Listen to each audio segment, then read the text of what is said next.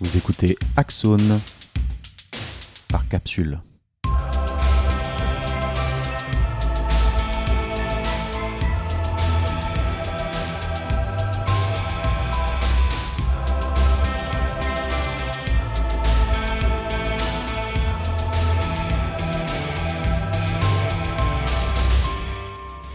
Trans, non-binaire, fluidité genrée, tout ceci nous paraît être un phénomène récent. Les choses n'étaient-elles pas plus simples finalement en ces temps d'immémoriaux où les femmes donnaient le sein et les hommes coupaient du bois torse nu dans la forêt? Parlons histoire du genre avec Sylvie Chaperon qui, vous commencez à en avoir l'habitude, va nous surprendre au fil de notre discussion et rendre évident que ces images qui nous paraissent intemporelles ont en réalité été construites politiquement. Bonne écoute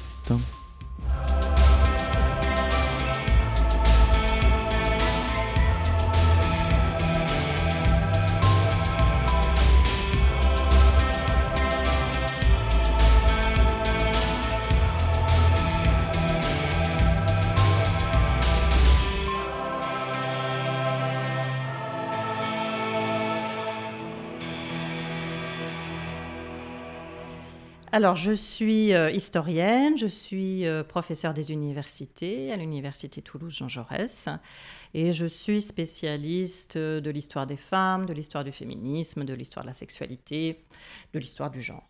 Quelles sont les principales étapes historiques de la construction des rôles de genre tels qu'on les connaît aujourd'hui? C'est une question qui pourrait nous emmener très très loin, d'autant que la, la, construction des rôles de genre ou la construction du genre, elle varie selon les contextes et même selon les milieux. Hein. C'est-à-dire que c'est pas forcément, euh, on n'a pas les mêmes codes de la masculinité selon qu'on est ouvrier, selon qu'on est ingénieur, selon qu'on est bourgeois, selon qu'on est paysan. Donc euh, on, pourrait remonter très haut et ça ne nous expliquerait pas forcément le, présent. Disons pour faire bref que au XIXe siècle quand même, euh, il y a eu des, normes de genre très rigides qui se sont installées, et notamment ce découpage de la société, sphère privée, sphère publique, sphère publique masculine, sphère privée euh, féminine. Et euh, même si on le déconstruit de plus en plus au XXe euh, et au XXIe siècle, ça, pèse encore, ça pèse encore sur nous. Hein. Les normes de la masculinité, les normes de la féminité, telles qu'elles ont été érigées au XIXe siècle, continuent, continuent à peser.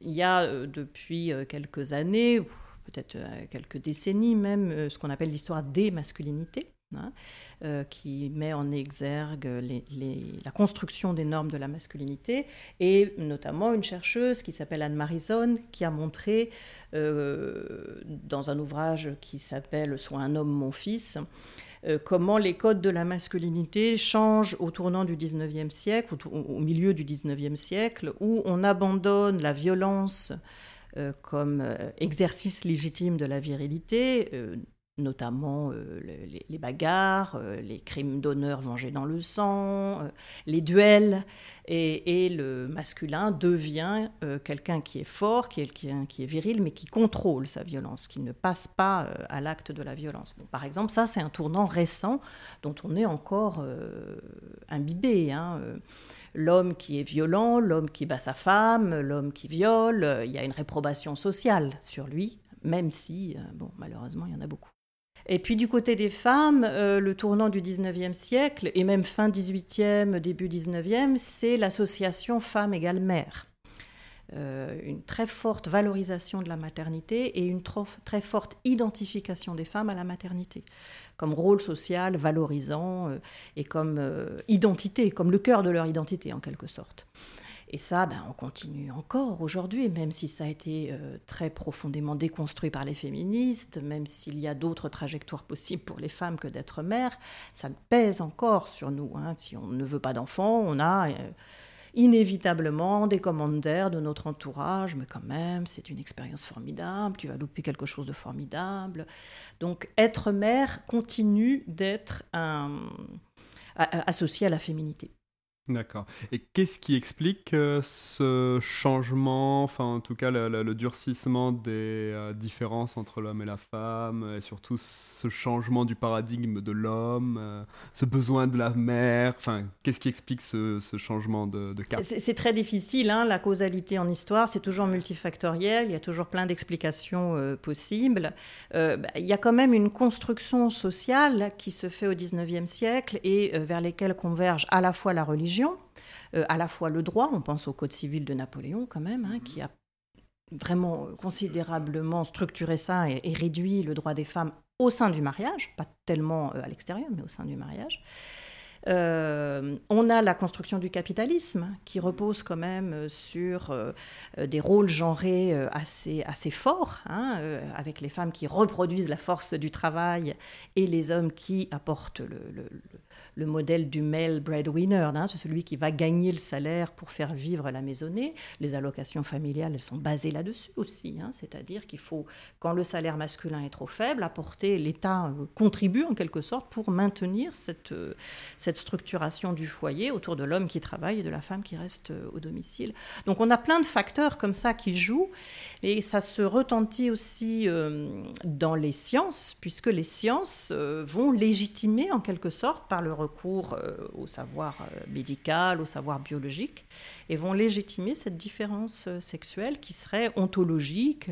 Vous avez des médecins comme Roussel qui disent que la femme n'est pas femme seulement par, son utérus, mais par toutes ses fibres de son corps. Hein, et, la différence sexuelle va devenir quelque chose qui traverse tout, le corps et toutes les parties du corps, le cerveau, le sang, les humeurs, euh, le, squelette. Hein, euh, les squelettes sexués apparaissent au début du 19e siècle, etc. etc.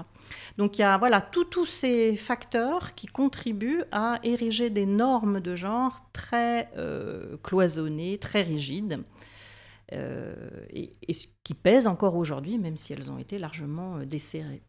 Mais donc on peut penser que euh, cette façon de considérer euh, les hommes et les femmes euh, qui est apparue à cette époque-là est une construction politique qui avait pour but de favoriser la production de chair à canon et de chair à produire. Alors on peut le, on peut le voir comme ça, effectivement. Euh, le discours religieux, il va être un petit peu euh, différent, parce que le discours religieux, euh, il est bien au-delà du capitalisme. Hein, et, le discours religieux, lui, bah, il, établit une hiérarchie homme-femme, hein, très nettement. Alors, qui, qui s'atténue quand même, parce qu'il y a quelque chose d'assez intéressant au 19e siècle. Auparavant, la femme, c'était euh, c'était Ève, c'était la pécheresse, c'est-à-dire celle qui euh, avait un contrôle d'elle-même et donc une résistance aux tentations du diable très inférieure à celle des hommes. C'était ça le modèle de la féminité, on va dire, dans la religion. Je, vais très vite. Hein. Au XIXe siècle se passe quelque chose d'un petit peu différent parce qu'il y a une déchristianisation après la Révolution française et puis mm, d'une manière générale dans l'Europe à l'époque. Et du coup, euh, on s'intéresse aux femmes qui euh, s'éloignent de l'Église moins vite que les hommes. Mais il faut dire que, bon, euh, on ne propose pas grand-chose aux femmes à part l'Église. Hein. donc euh, cet éloignement, euh, il se fait aussi en fonction des autres opportunités qui s'ouvrent, il n'y en a pas beaucoup. L'Église va miser sur le féminin et se développe ce qu'on appelle le culte marial, hein, donc le culte de la Vierge Marie, les apparitions de la Vierge, etc. et, et, donc, le, on valorise le féminin en quelque sorte, ce qui n'était pas le cas Donc vous voyez que la religion contribue aussi à ces normes du féminin. Alors évidemment, c'est un féminin très particulier, fait de douceur, d'abnégation, de sacrifice, de virginité. Et ça, contribue aussi hein, à cette euh, euh, mise en place de normes très genrées mais selon une logique un peu différente. Euh. Le culte marial, c'est vraiment le, 19e siècle, et, qui vient euh, par la base en quelque sorte. Hein. C'est-à-dire que c'est pas le, sommet de l'Église, c'est pas le clergé hein, qui a euh, les apparitions. Bon, bah, c'est des paysannes qui les voient. C'est vraiment quelque chose de populaire les apparitions de la Vierge. Et c'est après coup que l'Église va valider par euh, le dogme de l'Immaculée Conception, par euh, une attention nouvelle, des prières nouvelles faites à la Vierge.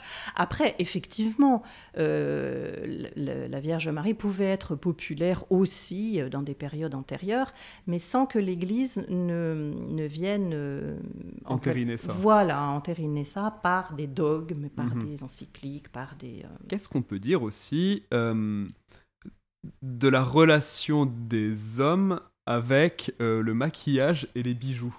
Parce que euh, dans l'image que nous on a aujourd'hui, on, voit quand même à la période avant la Révolution euh, les nobles, mais aussi les grands bourgeois qui s'apprêtaient se maquiller, porter des bijoux, des perruques, et qui ont arrêté ça après la Révolution, d'une certaine, d'une certaine façon, qui ont arrêté ça après la Révolution. Oui, mais là, aussi, effectivement, on voit bien que les normes de genre sont très variables dans le temps et que euh, euh, afficher ostensiblement euh, des couleurs vives, chatoyantes, des bas, de la poudre, de riz, des perruques, etc., c'était parfaitement partagé entre les hommes et les femmes de la noblesse, plus que de la bourgeoisie, même si la bourgeoisie peut imiter. Et c'est vraiment la, l'émergence de la bourgeoisie comme classe sociale, à la fois rivale de la noblesse et euh, du prolétariat, euh, qui va euh, imposer le costume sombre, les couleurs sombres, la sobriété vestimentaire. Et on le voit très bien dans, dans les États du Nord, hein, la Hollande, où, la, classe bourgeoise a émergé quand même assez fortement avant la France. On voit très bien les portraits hein, qui deviennent beaucoup plus sobres, beaucoup plus sombres.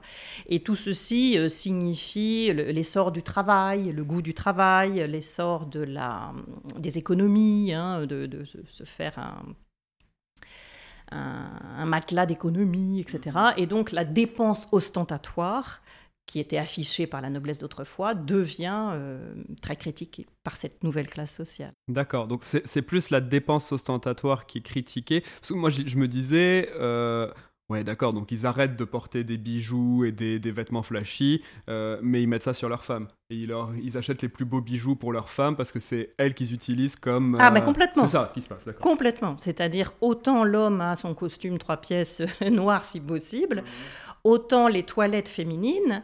Alors, bon, là encore, tout dépend des milieux, parce que vous pouvez aussi avoir des toilettes féminines très austères. Hein.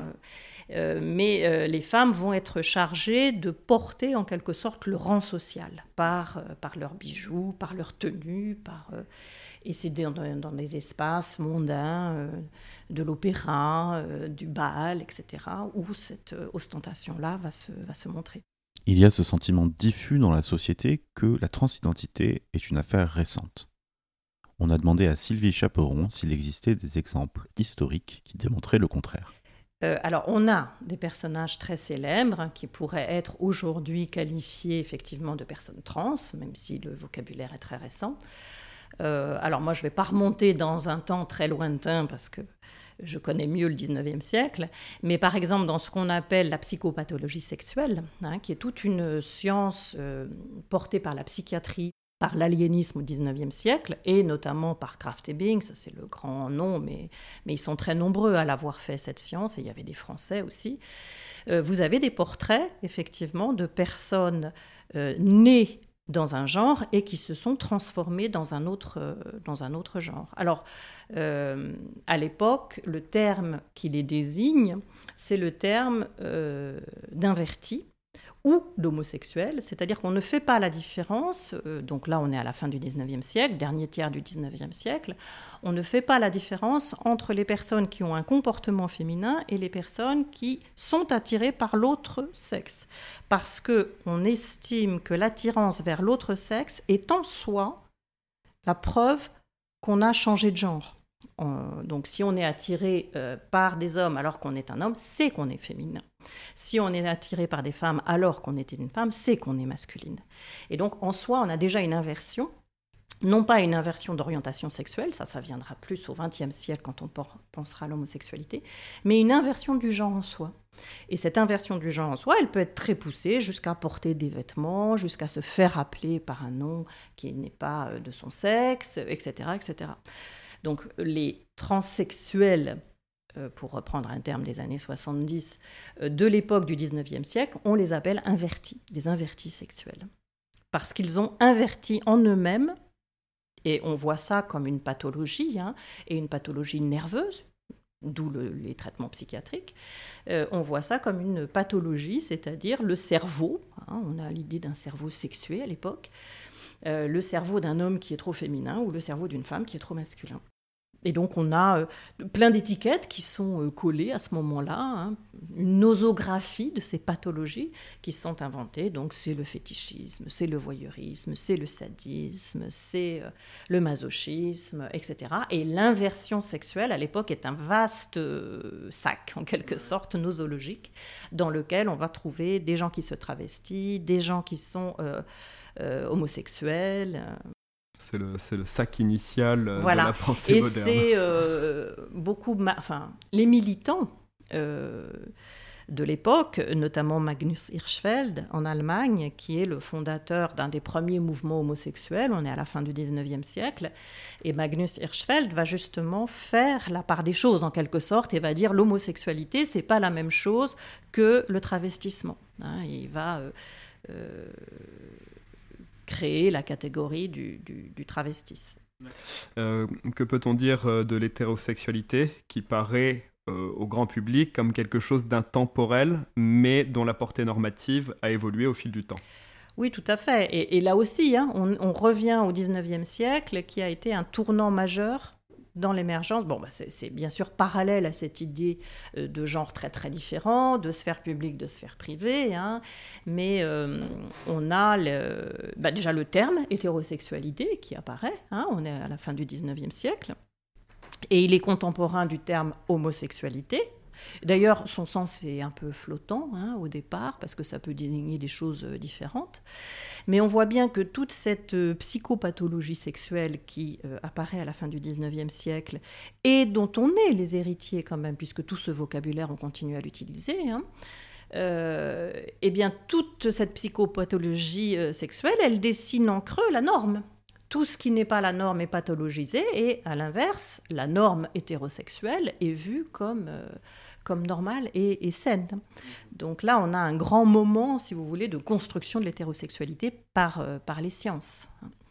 Mais euh, on peut le regarder aussi en histoire de l'art, hein, où on va avoir des images de couples ce qui n'était pas si fréquent que ça, hein, euh, où euh, bah, on a euh, des, images, là encore, très normées, avec la femme représentée en clair, l'homme en sombre, la femme plus dans un rôle de mère de famille, l'homme dans un rôle plus professionnel, etc. etc. Donc on a des constructions de l'hétérosexuel, dans les romans, évidemment, dans la littérature, qui, qui prend un sens ça, devient un motif culturel majeur. Ça ne l'était pas tant que ça euh, auparavant. Oui, parce que ça allait de soi dans le fond. Le, couple homme-femme procréateur, c'était la.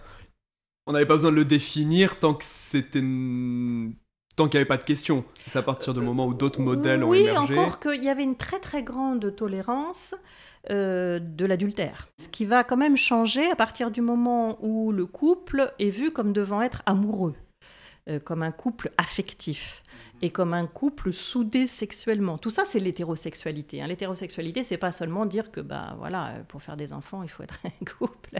L'hétérosexualité, c'est vraiment un modèle conjugal, un modèle de conjugalité.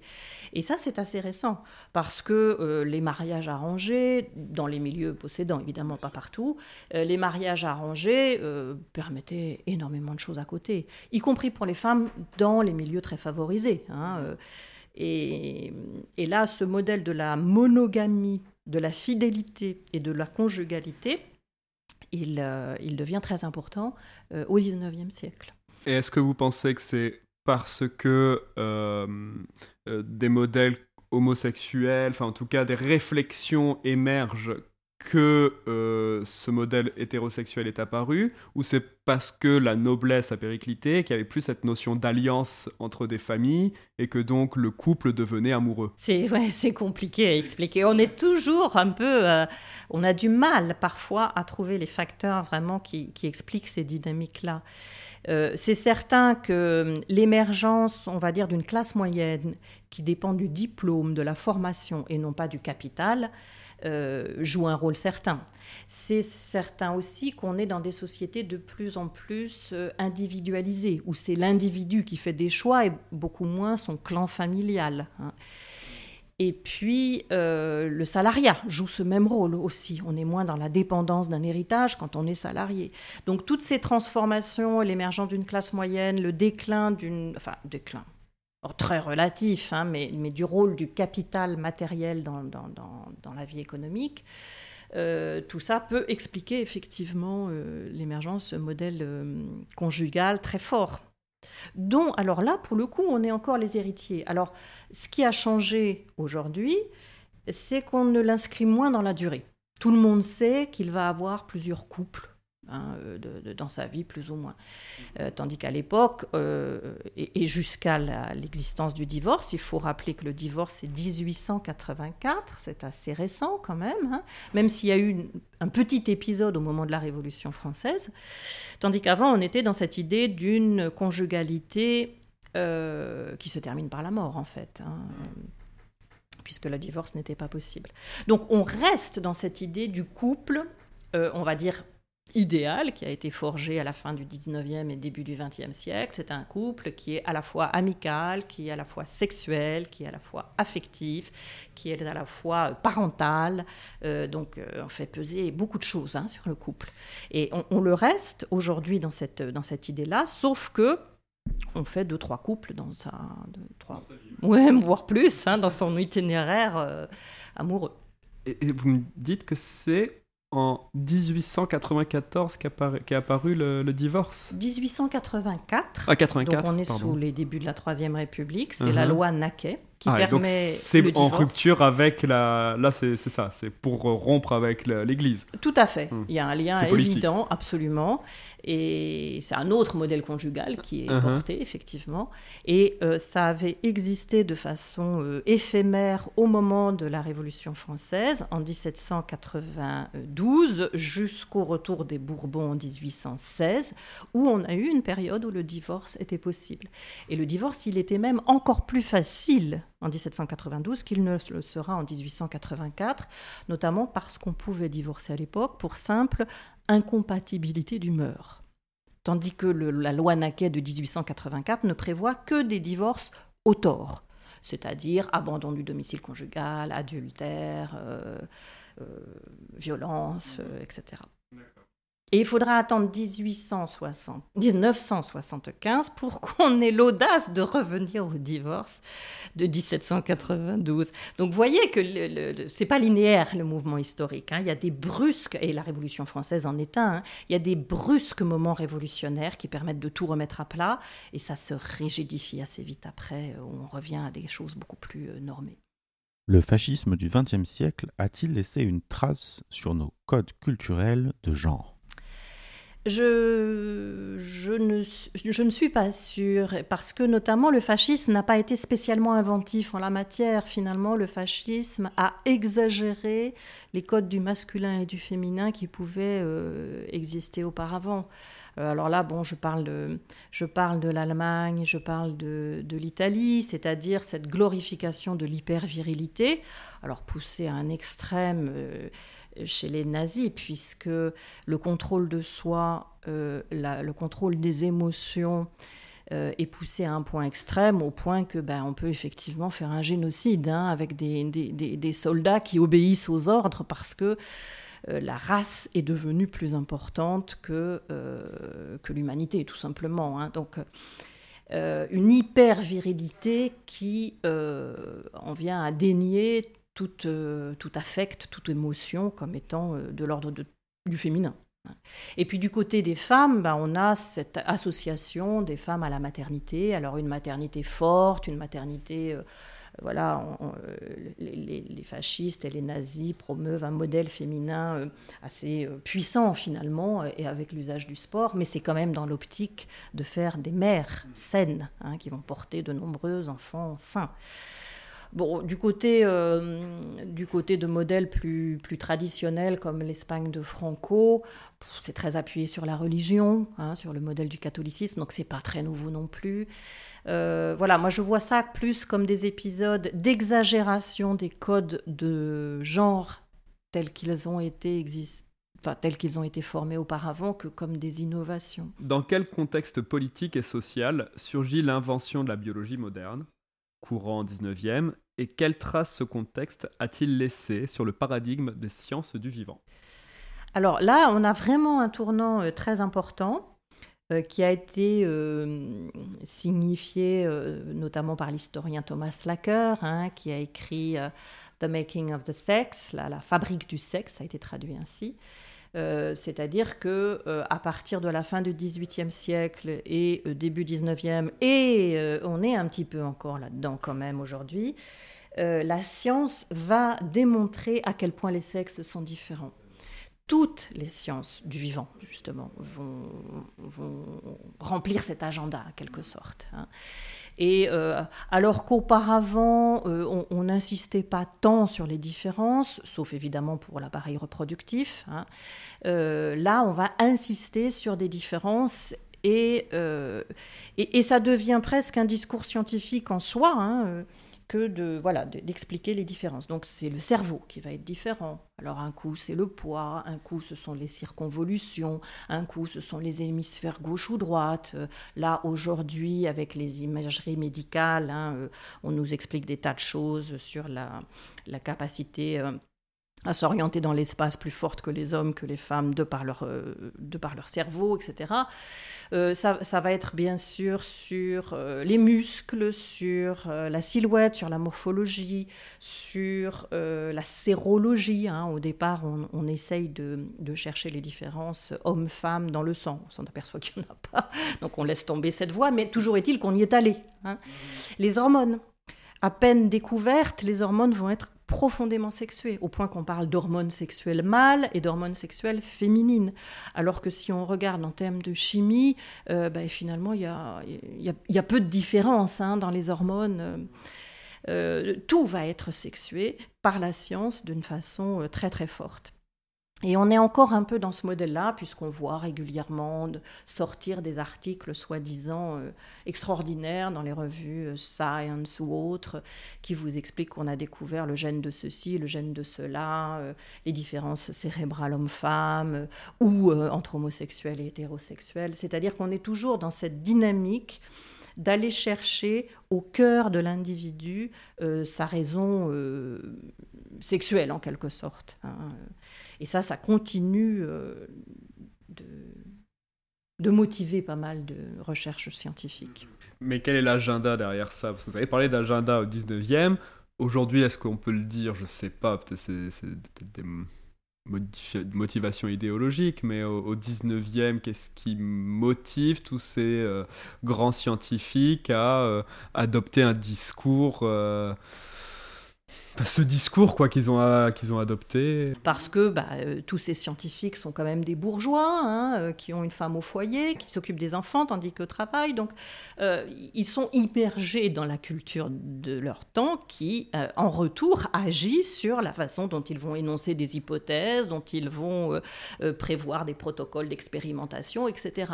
Et puis après, il peut y avoir effectivement un agenda plus politique. C'est une lutte contre l'égalité des sexes, clairement quand on exclut les femmes de l'enseignement euh, secondaire, hein, jusqu'à euh, jusqu'à la fin du 19e siècle, ben, on a besoin de le justifier quand même. Alors on le justifie parce que la vocation des femmes, c'est de s'occuper des enfants et qu'on n'a pas besoin d'avoir une thèse de doctorat pour s'occuper des enfants, encore que ça pourrait discuter. Ce qu'ils vont euh, expliquer, c'est l'incapacité cérébrale des femmes. Hein. C'est-à-dire qu'on vous explique que les femmes ont un cerveau qui ne leur permet pas matériellement d'ingurgiter tant de savoir scientifique. Elles vont avoir des surmenages. Hein. Et quand on euh, crée les lycées féminins, donc c'est les lycées créés par la loi de Camille C, 1880, on fait un programme spécifique, allégé en sciences, allégé en mathématiques, en revanche plus riche en histoire, en littérature, en musique, parce que on estime que les femmes ont un cerveau différent qui ne va pas pouvoir. Euh, et quand les femmes bah, ne se laissent pas faire, c'est-à-dire que très vite, eh ben, elles veulent passer le baccalauréat, très vite, elles veulent euh, aller à l'université. Euh, eh bien, il y a des tas de discours en disant mais non, c'est pas possible, elles vont, elles vont tomber malades. Donc il y a, dans ces discours scientifiques, il y a un agenda politique qui est de refuser l'égalité des sexes au nom de la nature spécifique des femmes et de la nature spécifique des hommes supérieurs.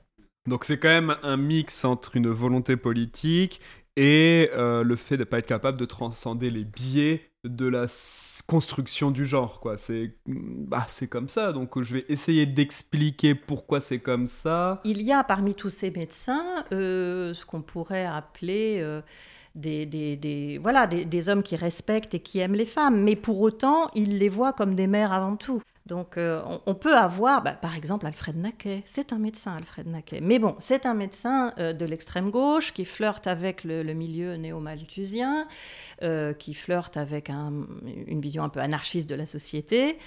et alors lui, il est favorable à l'égalité des sexes. Bon, bah, lui, c'est un médecin pourtant. Hein. il a cette formation, mais il sait,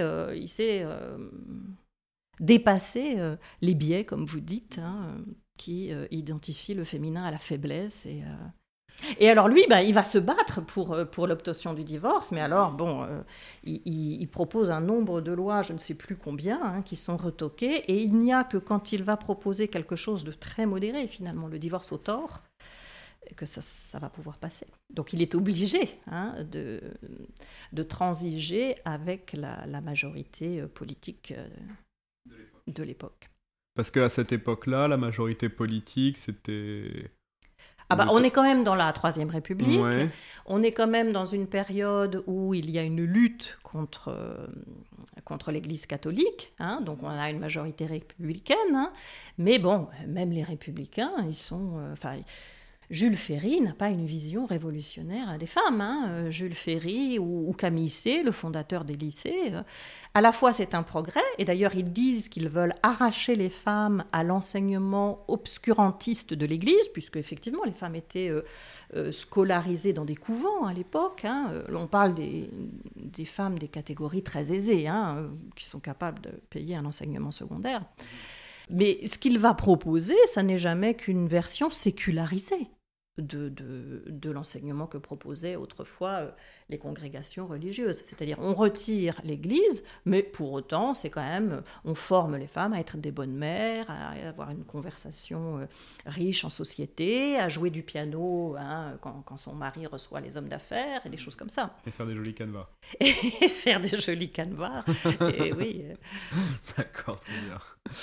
Comment l'histoire de l'art, et plus particulièrement l'histoire des symboles, a-t-elle influencé nos représentations? Je ne suis effectivement pas historienne de l'art, donc là je m'aventure sur un terrain qui, n'est pas le mien, mais, mais c'est vrai qu'on voit s'opérer dans l'art un petit peu la, la même mutation qui s'opère dans les sciences ou dans la société en général, c'est-à-dire qu'on va représenter les hommes et les femmes euh, avec des attributs différents, avec des couleurs différentes, avec des activités différentes.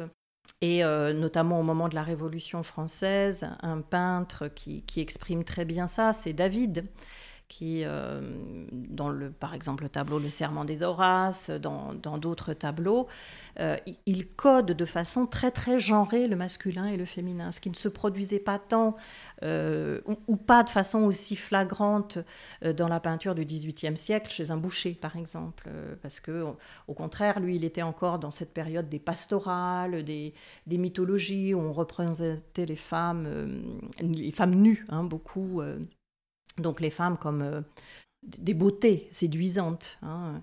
Au moment de la Révolution française, dans la peinture classique, il y a au contraire une, très grande décence dans la tenue des femmes qui se met en place et qui, euh, voilà, et qui exprime les valeurs de la bourgeoisie et cette séparation des sphères très forte qui se met en place.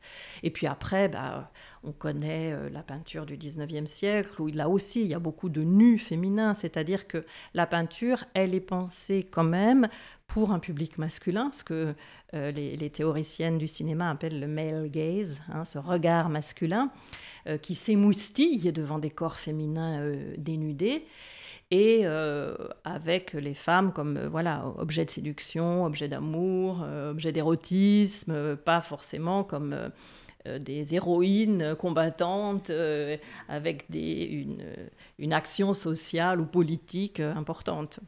Les, caricatures vont jouer un très grand rôle pour discréditer les féministes. Hein, au moment où les féministes commencent à faire parler d'elles, donc on est au milieu du 19e siècle, c'est aussi au moment où la presse satirique prend son essor, où des caricaturistes comme Daumier apparaissent, et là, bah, elles se font massacrer dans les caricatures du Charivari, par exemple, toutes ces femmes, euh, toutes ces femmes féministes qui ne, voilà, sont forcément aigries, hystériques, avec des visages de sorcières.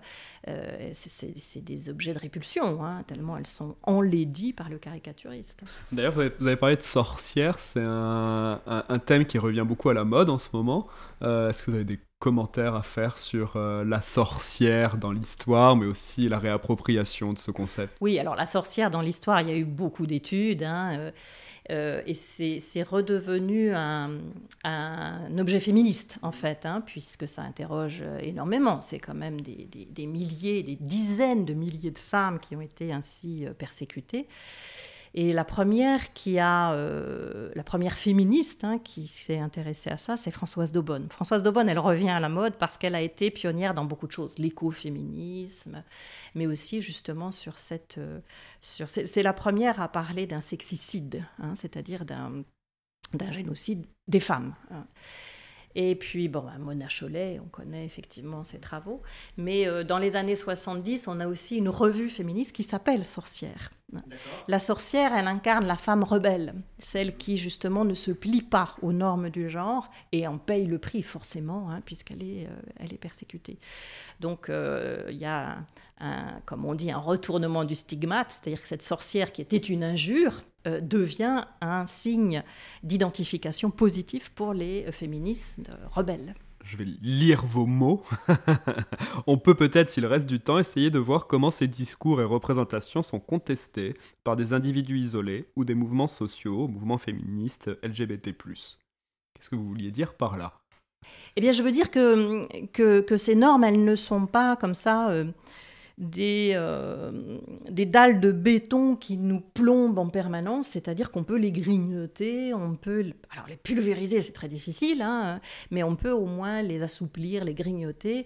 Et, euh, et je pense que c'est important de montrer que les mouvements sociaux ont un rôle fondamental. Alors les personnalités isolées peuvent, mais euh, quand on est seul, c'est très difficile. Hein. Je pense à une Simone de Beauvoir, par exemple.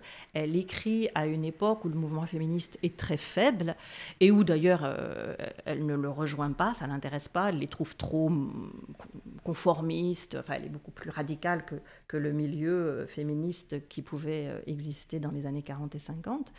Donc elle peut, elle a fait Le deuxième sexe, c'est un ouvrage remarquable, mais quand même, il faut euh, un travail collectif et massif contre des normes qui sont justement collectives et massives. Et les mouvements sociaux ont cette capacité euh, de grignoter comme ça dans plein d'endroits différents.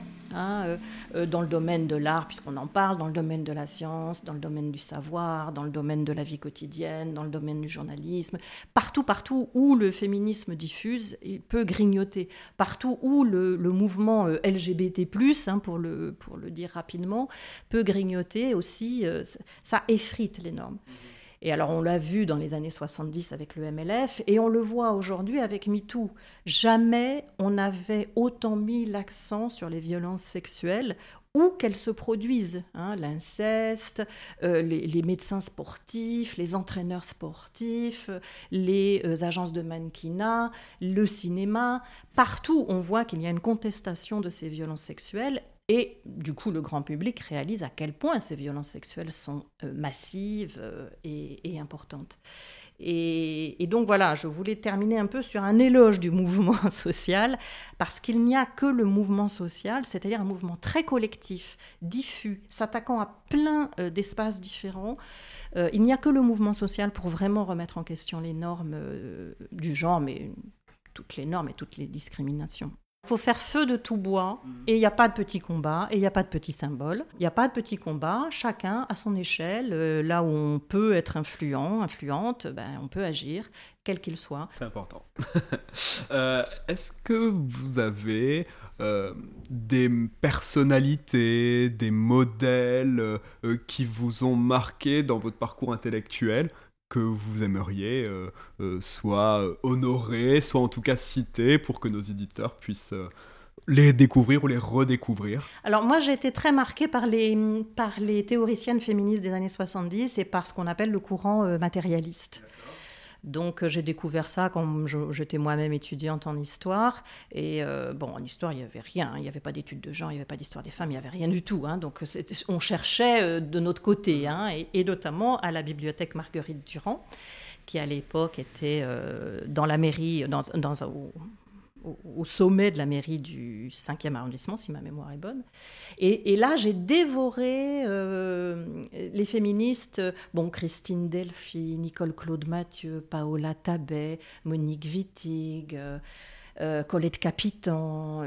Là, il me semblait que j'avais affaire à des penseuses formidables qui me donnaient des armes pour penser le social et, j'étais bien plus attirée par ce courant-là que le courant euh, qu'on a appelé différentialiste, euh, avec par exemple Cyril Garay ou Antoinette Fouque ou euh, euh, Christeva, euh, ça, ça, me tombait des mains, ça, ça m'intéressait pas du tout. Puis euh, j'avais déjà, je pense, une certaine hostilité vis-à-vis de la psychanalyse que je voyais du côté des normes de genre et pas du côté de la déconstruction des normes de genre. donc ça m'intéressait pas du tout leur travail sur la psychanalyse. Mais par contre, ces féministes matérialistes, là, ça ah, je leur tresse euh, des couronnes. Hein. Elles m'ont, elles m'ont formé euh, idéologiquement, politiquement, mais même scientifiquement, parce qu'elles faisaient un travail très scientifique de déconstruction du discours sociologique dominant ou anthropologique dominant. Elles faisaient de la critique féministe des sciences. Euh, c'était éblouissant. D'accord. Est-ce que vous avez un ouvrage deux en particulier à recommander à nos auditeurs? Ah ben c'est, La plupart de ces euh, théoriciennes ont publié des articles très disséminés dans des revues militantes qui sont difficiles d'accès, mais elles ont fait des recueils. Donc, euh, par exemple, euh, Christine Delphi, elle a fait deux volumes qui s'appellent L'ennemi principal.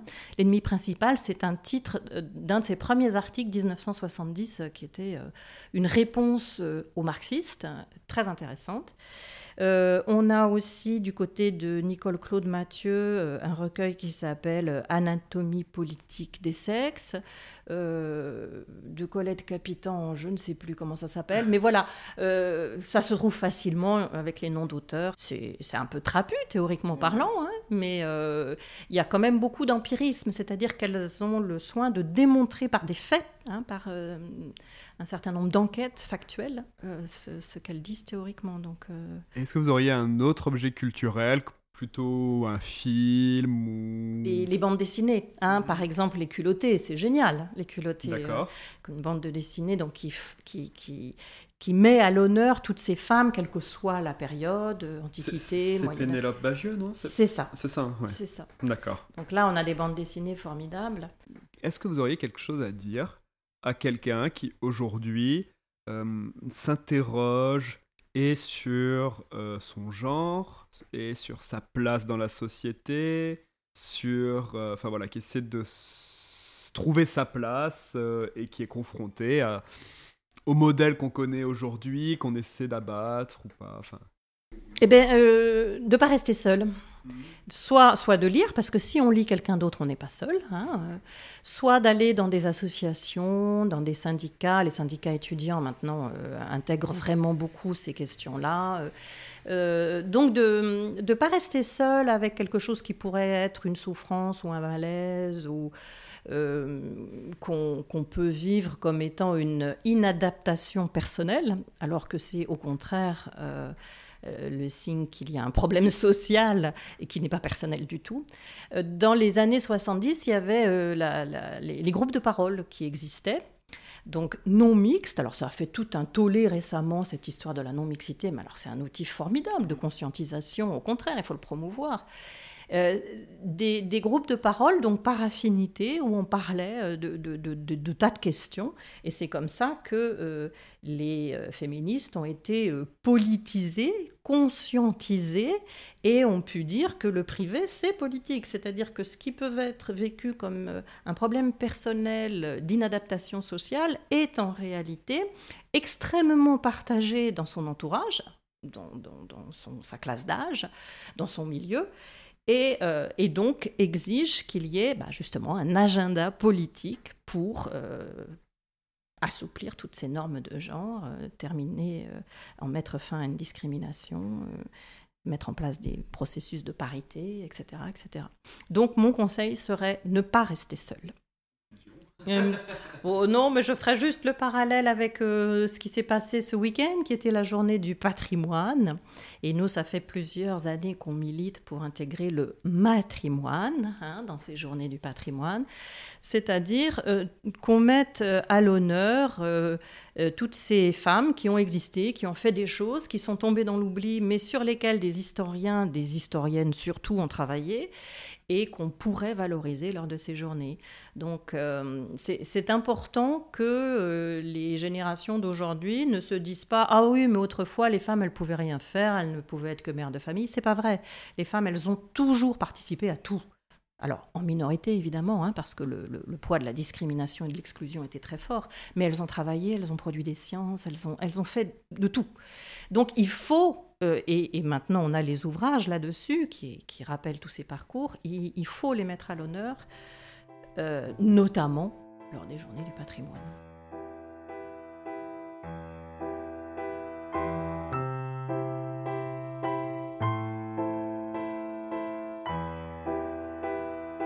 Cet épisode vous a été proposé par Mathieu Blais et Nicolas Chavardès.